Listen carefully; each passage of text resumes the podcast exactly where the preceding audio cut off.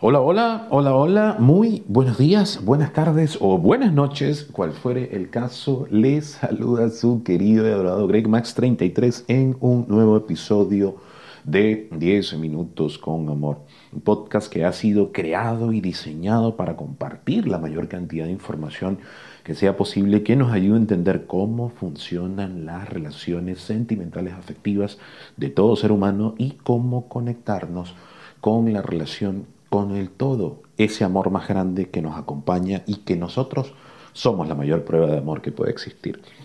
El día de hoy, sábado 13 de agosto del presente año 2022, vamos a conversar de un tema que me lo han estado solicitando a plenitud y que quieren que lo desarrolle a todo lo que da porque es una estrategia que yo he estado leyendo, que yo he estado viendo, que he estado encontrándome mucho en internet y que varios colegas han estado compartiendo como la solución definitiva a todos los problemas cuando entras dentro de lo que es el duelo por ruptura.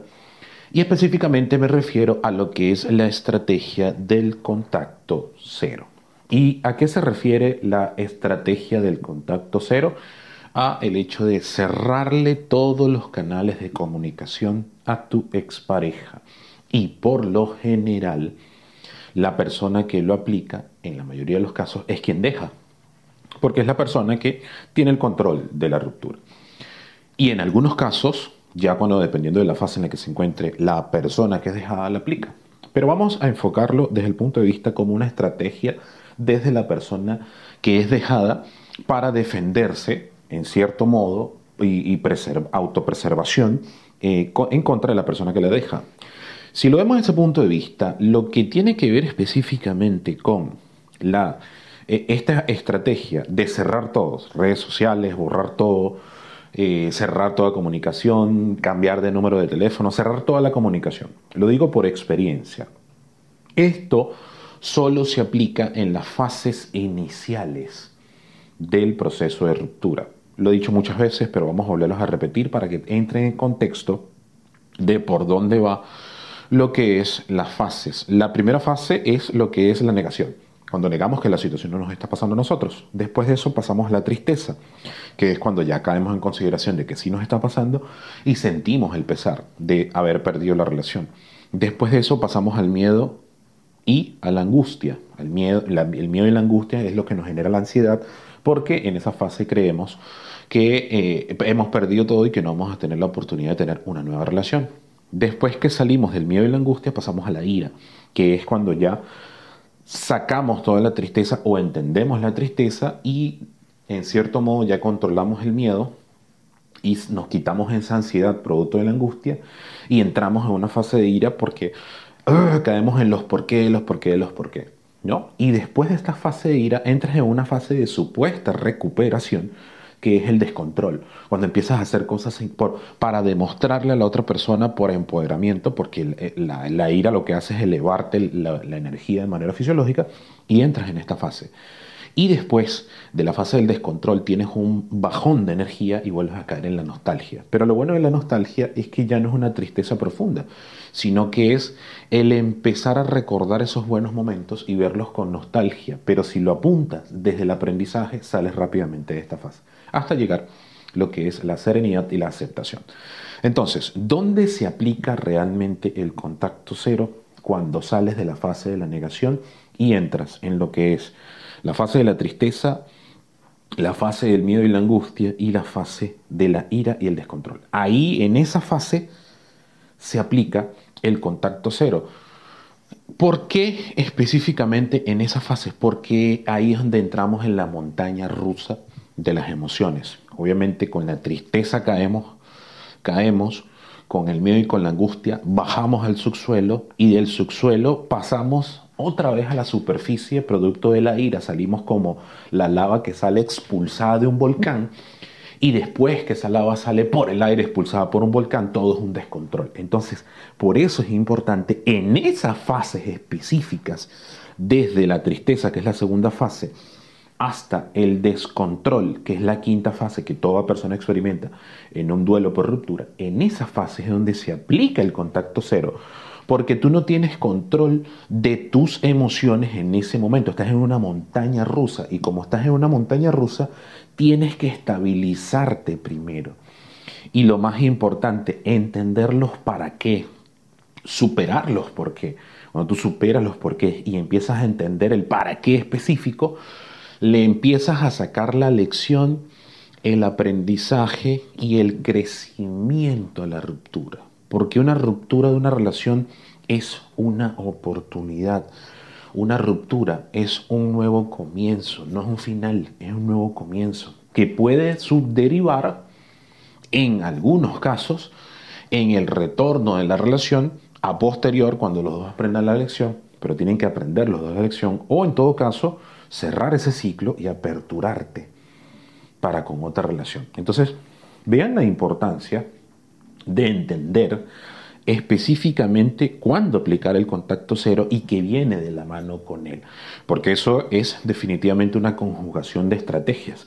El contacto cero es para evitar que, vamos, en una tristeza, estás en fase de tristeza y si tú sigues teniendo contacto con la otra persona y esta persona es la que te supera más rápido y empieza a salir con otras personas o ya tenía otra persona y simplemente quiso cerrar la relación para darse con la otra, la tristeza se puede convertir en depresión. Y eso sí es una situación más delicada a trabajar. Una persona que está en miedo y angustia, ¿ok?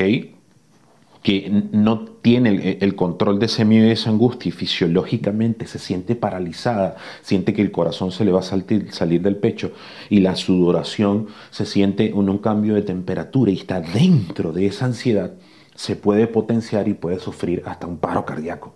Una persona que tú le amplificas una ansiedad, simplemente el, el meramente inconsciente por protección y por homeostasis va a decir, oye, hay que parar esto porque si no va a colapsar el sistema. ¿Y qué hace? O hace que te desmayes, y en ese desmayo profundo pueden pasar muchas cosas porque te puedes golpear con algo, o si no paralizas eso, te puede dar hasta un infarto. Una persona que es sometida y que pasa su punto de soporte a nivel de estrés y está en una ansiedad muy profunda, tú le metes eso y va a, estar va a entrar en un estado de shock. Y ese shock va a generar un paro cardíaco por protección o la va a desmayar, en todo caso, para apagarla.